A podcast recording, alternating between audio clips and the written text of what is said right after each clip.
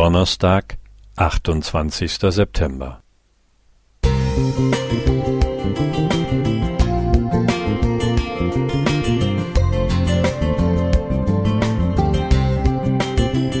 Ein kleiner Lichtblick für den Tag.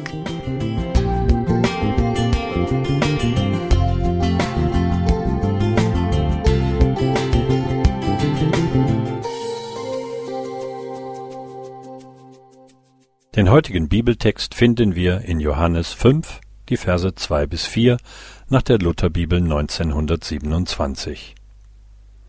Es ist aber zu Jerusalem bei dem Schaftor ein Teich, der heißt auf Hebräisch Bethesda und hat fünf Hallen, in welchen lagen viele Kranke, Blinde, Lahme, Verdorrte, die warteten, wann sich das Wasser bewegte. Denn ein Engel fuhr herab zu seiner Zeit in den Teich und bewegte das Wasser. Welcher nun zuerst, nachdem das Wasser bewegt war, hineinstieg, der ward gesund, mit welcherlei Seuche er behaftet war. In meiner Lutherbibel von 1984 gehören die Verse 3b und 4 dieses Abschnitts gar nicht mehr zum eigentlichen Text, sondern stehen kleingedruckt in einer Anmerkung. Auch in der Bergpredigt findet man eine auffällige Auslassung. Ich aber sage euch, liebt eure Feinde und bittet für die, die euch verfolgen. Matthäus 5,44. In den älteren Bibeln ist dieser Vers wesentlich länger. Wer ist für diese Veränderungen im Bibeltext verantwortlich?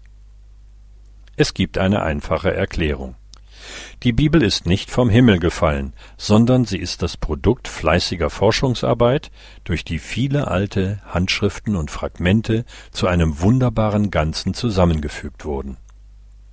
Wer das im griechischen Neuen Testament enthaltene Verzeichnis der alten Handschriften und Papyrusfragmente studiert, kommt aus dem Staunen nicht heraus. Die ältesten Funde stammen aus dem zweiten und dritten Jahrhundert nach Christus und kommen somit dem Ursprung sehr nahe. Die Originalschriften der Apostel gibt es nicht mehr. Aber kein Werk des Altertums wurde so zuverlässig überliefert wie die biblischen Bücher. Und die Arbeit der Fachleute am Bibeltext geht weiter, immer auf der Suche nach den ältesten Textzeugen. Die seltsame Sache mit dem Engel am Teich Bethesda in Johannes 5 wurde mit gutem Grund aus dem Text entfernt. Heute wissen wir, dass dieser Teich ein Sammelbecken für Regenwasser war. Er wurde aber auch von einer ab- und zusprudelnden Quelle gespeist. Die dadurch entstehende Aufwallung des Wassers galt als heilkräftig. Erst ein Teil der späten Handschriften berichtet von einem Engel. Das ist eine volkstümliche Ausschmückung, die in krassem Widerspruch zum Gottesbild der Bibel steht. Bleiben wir also offen für neue Erkenntnisse und halten es mit Paulus, prüft aber alles und das Gute behaltet.